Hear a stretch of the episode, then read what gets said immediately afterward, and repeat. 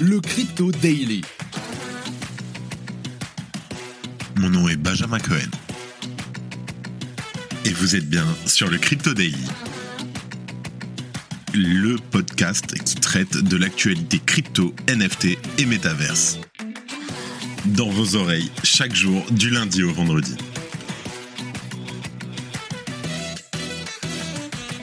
Salut, j'espère que tu vas bien. On se retrouve tout de suite pour un nouvel épisode du Crypto Daily. Fun fact, nous enregistrons cet épisode en direct de la conférence MetaDays, où d'ailleurs j'ai pu croiser certains auditeurs du podcast. Encore merci à eux. Alors rapidement, qu'est-ce que MetaDays En fait, c'est un congrès qui vous propose sur deux jours de développer votre réseau dans l'univers crypto, avec bien entendu la présence de multiples personnalités de l'écosystème. On a notamment vu passer Sébastien Borgé, Asher, Romain Singui de CoinHouse, etc. Et bien sûr, cet événement en permet d'apprendre plus sur le ou même les métaverses. Rapidement, l'événement en chiffres, c'est plus de 500 professionnels et des précurseurs attendus. 48 heures de débat, c'est en effet sur deux jours, sur aujourd'hui, le 29 novembre et demain. 80 speakers, 40 sponsors et partenaires clés. Et je vous parlerai plus de la conférence dans l'épisode de demain. Alors, pour commencer, nous allons parler des multiples influenceurs qui ont laissé entendre que le protocole Wrapped Ethereum WETH était à risque. Et c'est d'ailleurs aussi arrivé sur le CTFR. Mais la blague a été rapidement prise au sérieux. Ensuite, on va reparler de la grande contagion. En effet, c'est au tour de BlockFi de déposer le bilan l'entreprise vient de se déclarer sous la protection du chapitre 11 de la loi américaine sur les faillites. Et l'entreprise en profite pour engager, attention, une procédure judiciaire contre personne d'autre que Sam Bankman-Fried, CEO déchu de l'exchange FTX. On t'explique tout. Et en dernière news, on voyage, on va de l'autre côté du monde, au Japon, où après avoir annoncé l'abandon du projet de monnaie numérique de Banque Centrale en juillet 2022, et ce tout en continuant à accumuler des connaissances relatives à la technologie des registres distribués, la Banque Centrale du Japon a décidé finalement de mener un projet pilote d'émission de MNBC. Mais avant tout ça, et comme d'habitude, le coin du marché. Here comes the money. Here we go nous enregistrons cet épisode. Nous sommes le 29 novembre 2022 et il est 15h. C'est une journée verte dans l'ensemble. Comme d'habitude, ça fait toujours plaisir. Nous avons un market cap global en hausse de 2% à 835 milliards de dollars. Un Bitcoin en hausse d'environ 2% aussi qui s'échange à 16 500 dollars. Un Ether en hausse de 3,5% à 1210 dollars. En quatrième position, nous avons le BNB à 2,5% d'augmentation sur les dernières 24 heures qui vient de repasser la barre des 300 dollars. En huitième position, nous avons le Dogecoin en hausse de 8% sur 24 heures qui vient de repasser au-dessus des 0,10 centimes de dollars avec une hausse phénoménale de 35% sur 7 jours. Et nous avons aussi le Solana en hausse de 20% sur la semaine à 13,5 dollars. Allez, let's go tout de suite, on passe aux news on va parler de la blague qui aurait pu détruire le WETH. En effet, il y a failli y avoir un bank run sur WETH et ça à cause d'une blague d'insolvabilité et de défaut du smart contract qui s'est propagé sur Twitter et a atteint de nombreux internautes, notamment des influenceurs et médias français. Les récentes corrections de prix déclenchées par l'effondrement de FTX ont bien entendu exacerbé les craintes et l'incertitude au sein de l'industrie déjà agitée des crypto-monnaies. En effet, des inquiétudes croissantes ont commencé à circuler le 26 novembre concernant le fait que le protocole de Wrapped Ethereum WETH ne soit plus complètement rattaché à ETH. Alors, pour rappel, qu'est-ce que WETH En fait, le Wrapped Ethereum est un smart contract qui accepte l'ETH et restitue un jeton ERC20 appelé WETH, une version Wrapped d'ETH indexée à un rapport de 1 pour un. Il vise à résoudre les problèmes d'interopérabilité sur les blockchains compatibles Ethereum. Donc comme tu peux imaginer, les récentes corrections de prix déclenchées par l'effondrement de FTX ont exacerbé les craintes et l'incertitude au sein de l'industrie déjà très agitée des crypto-monnaies. En effet, des inquiétudes croissantes ont commencé à circuler le 26 novembre concernant le fait que le protocole de WETH ne soit plus complètement rattaché à Ethereum. Certains ont émis l'hypothèse en souhaitant faire de l'humour, que les WETH n'étaient pas soutenus à 1 pour 1 par des Ethers. Cette annonce a suscité des craintes d'insolvabilité. Les développeurs et influenceurs d'Ethereum sont intervenus pour conclure la situation. Cigar, développeur de blockchain et contributeur à la norme de jetons ERC 721A, s'est rendu sur son compte Twitter, OXCigar, pour affirmer que WETH serait bientôt insolvable. En effet, il a déclaré, je cite, Attention, WETH est sur le point d'être insolvable. Je renflouerai à contre-coeur tous les détenteurs de WETH à un taux de 0,5 ETH par WETH afin de sauver cet espace. Vous pourrez me remercier une fois que la crise aura été annoncée. Suite à cela, l'animateur du Daily Way, un peu l'équivalent du Crypto Daily, mais en anglais, que je vous conseille d'ailleurs d'écouter si vous parlez anglais, Anthony Sassano est intervenu en déclarant, je cite, Une personne que je connais depuis plus de 10 ans, que je considère digne de confiance et persuadé que WTH va se désintégrer et connaître un effondrement total, je ne sais rien de concret, mais si j'étais exposé, je serais inquiet. Bon, ça, par contre, il a bien raison, malheureusement. L'utilisateur a dû préciser que le tweet était simplement une blague après avoir lu un tas de réponses de certains utilisateurs ayant pris l'invertissement au pied de la lettre. Il a affirmé que le message originel était un shitpost après avoir lu les commentaires.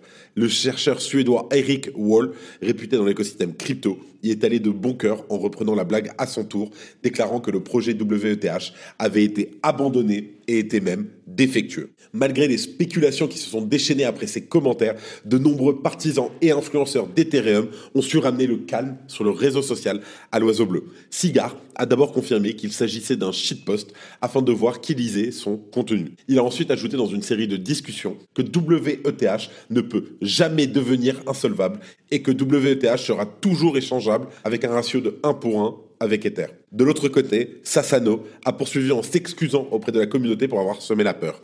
Je cite Je m'excuse sincèrement pour mon shitposting. Je pensais honnêtement que c'était inoffensif et que les gens n'allaient pas le prendre au sérieux. Je ferai mieux à l'avenir, a-t-il conclu. D'autres influenceurs ont également ajouté leur récit pour compenser les incertitudes autour des fausses rumeurs, y compris le cofondateur de Gnosis, Martin Koppelman, et Dankrad Feist, un chercheur Ethereum Core. La véritable inquiétude devrait surtout se trouver du côté de l'impact des paroles d'influenceurs sur la communauté crypto, ainsi que sur les connaissances basiques de certains pour cette dernière. Encore une fois, ne faites pas n'importe quoi, n'écoutez pas n'importe qui.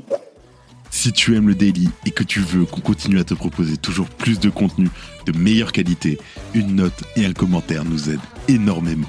Merci de ton soutien.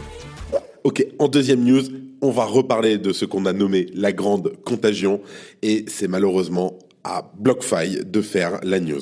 Je t'explique ça. Alors, nous attendions les conséquences de la banqueroute de FTX dans les semaines suivant ce cataclysme crypto. Et malheureusement, un autre domino vient de tomber. Il s'agit de l'entreprise BlockFi qui, à son tour, se déclare en faillite ce 28 novembre. Les rumeurs couraient déjà depuis le 15 novembre dernier. Pour rappel, le 11 novembre, quelques heures avant l'annonce de la faillite de l'exchange FTX, la société de prêt et rendement spécialisée en crypto avait annoncé la suspension des retraits pour ses utilisateurs. En effet, BlockFi aurait contracté un prêt de 250 millions de dollars en FTT, le token de FTX, dont la valeur a dégringolé de 95% depuis. La célèbre plateforme de prêt crypto en a profité pour engager des poursuites à l'encontre de Sam Bankman-Fried et plus particulièrement contre son entreprise Emergent Fidelity Technologies. En effet, dans le cadre d'un contrat en date du 9 novembre dernier, Emergent s'était engagé dans un calendrier de paiement à destination de BlockFi. Le 9 novembre dernier, on était déjà en plein dans la sauce. Des paiements pour lesquels BlockFi attend encore de voir la couleur des billets. Or, dans ce cadre, Emergent avait engagé un collatéral contenant notamment certaines actions boursières. es en train de suivre Parmi elles, et je sais que tu as compris, les actions du célèbre courtier en ligne portant le nom du plus célèbre des voleurs, Robinhood. Robin des Bois en français. En effet, au mois de mai, Sam Bankman-Fried avait acquis plus de 7,6% de l'entreprise pour 648 millions de dollars à travers sa holding Emergent Fidelity Technologies. Au moment où Emergent, l'entreprise de SBF, s'est retrouvée en défaut de paiement, BlockFi a évidemment cherché à récupérer le collatéral mis en gage à savoir des actions de Robinhood, selon les termes de leur accord signé un peu plus tôt, au mois de novembre. Cependant, selon la plainte, l'intermédiaire EDNF Man Capital Markets a refusé le transfert du collatéral à destination de BlockFi. SBF aurait essayé de vendre ses actions Robinhood au début du mois de novembre, alors que l'affaire FTX était sur le point d'éclater. Il aurait d'ailleurs utilisé l'application de messagerie Signal pour communiquer discrètement à ce sujet. Qui plus est, il aurait continué à essayer de les vendre alors même qu'il avait signé l'accord de prêt avec BlockFi. C'est une dinguerie, encore une fois. Le 10 novembre au soir, alors que FTX avait suspendu les retraits et s'apprêtait à se déclarer en faillite, SBF était toujours en train d'essayer de les vendre selon la même source. Et les conséquences de cette faillite pourraient être dramatiques une nouvelle fois. En effet, BlockFi n'est pas un petit joueur, avec un passif estimé entre 1 et 10 milliards de dollars répartis entre environ 100 000 créanciers. Parmi eux, et c'est drôle, le quatrième créancier de BlockFi en termes d'importance n'est autre que la SEC, Security and Exchange Commission des États-Unis elle-même, avec une dette en sa faveur de 30 millions de dollars. TLDR, rapidement, ça veut dire que littéralement la SEC avait 30 millions de dollars chez BlockFi. Le communiqué nous apprend que la société se concentrera sur le remboursement de tous ses créanciers, y compris le groupe FTX. Mais jusqu'à nouvel ordre, les retraits sont toujours en suspens. Mais BlockFi souligne détenir 256 millions de dollars qui serviront à relancer certaines fonctionnalités. Quand une pieuvre comme FTX tombe, nombreux sont les créanciers et débiteurs qui se retrouvent à leur tour en difficulté, on l'a déjà expliqué. Nul doute que les répercussions sur l'industrie seront grandes. Ces défaillances en cascade ne sont, j'espère que ce n'est pas le cas, peut-être pas terminées, et il faudra du temps pour que les choses se calment enfin. Encore quelques semaines à passer. Espérons simplement que ces faillites n'entraînent pas de plus gros dominos dans leur chute. Comme rapporté dans le quotidien économique japonais Nikkei, la Banque centrale du Japon annonce remettre au goût du jour le projet de MNBC. Pour ce faire, elle pourra notamment compter sur le soutien de trois mégabanques et plusieurs banques régionales. Mitsubishi UFJ Financial Group, l'un des plus gros groupes bancaires japonais, en fera potentiellement partie. Pour rappel, ce dernier avait dévoilé début 2022 travailler sur un stablecoin indexé sur le yen. L'objectif de cette expérimentation, qui devrait débuter au printemps 2023, est de démontrer la viabilité d'un tel système, notamment sa résilience en cas de difficulté liée à sa connexion Internet. En effet, seront particulièrement étudiées les fonctionnalités hors ligne visant à permettre à la future monnaie numérique de banque centrale de fonctionner sans réseau Internet. La Banque centrale du Japon a annoncé poursuivre ce projet pilote durant deux ans, jusqu'à 2025 puis de se prononcer en accord avec les parties concernées sur la possibilité d'émettre une MNBC à l'horizon 2026. On va dézoomer un petit peu parce que effectivement le débat fait rage dans un nombre toujours plus grand de pays partout dans le monde. De la Chine où le besoin d'une MNBC est évident afin de mener à bien sa politique monétaire au sein du continent asiatique, en passant par l'Inde qui se prépare à la vente au détail de roupies version token en collaboration avec les principales banques indiennes, les besoins selon le contexte politique, économique et. Le Japon ne semble pas faire partie des candidats les plus actifs. Les raisons sont multiples. Population très majoritairement bancarisée, services bancaires en ligne très répandus, argent liquide très utilisé. L'abandon du projet précédent lancé par la Banque centrale du Japon trouvait explication dans le manque d'intérêt et de soutien de la part du public japonais. Nous pouvons effectivement appliquer le même raisonnement au Danemark qui a récemment abandonné son projet de MNBC. Les plus-values apportées par la transformation du système bancaire nécessaire et particulièrement complexe à mettre en place ne semblait pas suffisante. Le Japon démontre une fois de plus son intérêt pour l'amélioration notoire que représente la technologie blockchain dans le secteur monétaire et financier. L'absence de nécessité de la mise en place d'un IN à court terme permettra ainsi à la Banque centrale du Japon de prendre son temps pour appréhender ce nouvel outil. Avant de finir, les news en bref.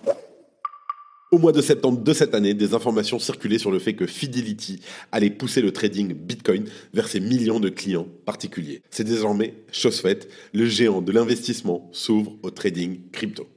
La start-up française Killen, K-I-L-N, a levé 17 millions d'euros dans le cadre de sa série A menée par Illuminate Financial avec la participation de Consensus, Kraken Venture et d'autres investisseurs. Avec plus de 500 millions de dollars sous gestion, Killen construit une plateforme de stacking dédiée aux entreprises. La crise FTX est loin d'être finie et continue de faire des victimes. Quelques semaines après avoir déposé son bilan, la bourse crypto pourra tout de même payer ses employés. Sauf Sam Bankman-Fried. Avant de finir, petit message pour revenir sur la conférence MetaDay où nous sommes actuellement. Sachez que si jamais vous m'apercevez, venez me faire un coucou, ça me ferait très plaisir de vous rencontrer. Et à ce qui paraît, j'ai peut-être un petit cadeau pour vous. Merci à tous. Et voilà, c'est la fin de ce résumé de l'actualité du jour. Évidemment, pensez à vous abonner pour ne pas rater le suivant, quelle que soit d'ailleurs l'application que vous utilisez pour m'écouter. Rendez-vous aussi sur Twitter et LinkedIn pour d'autres contenus d'actualité exclusifs. Je crois que j'ai tout dit. faites attention à vous. Et moi, je vous dis à demain. C'était Benjamin pour le Crypto Daily. Merci et à très vite.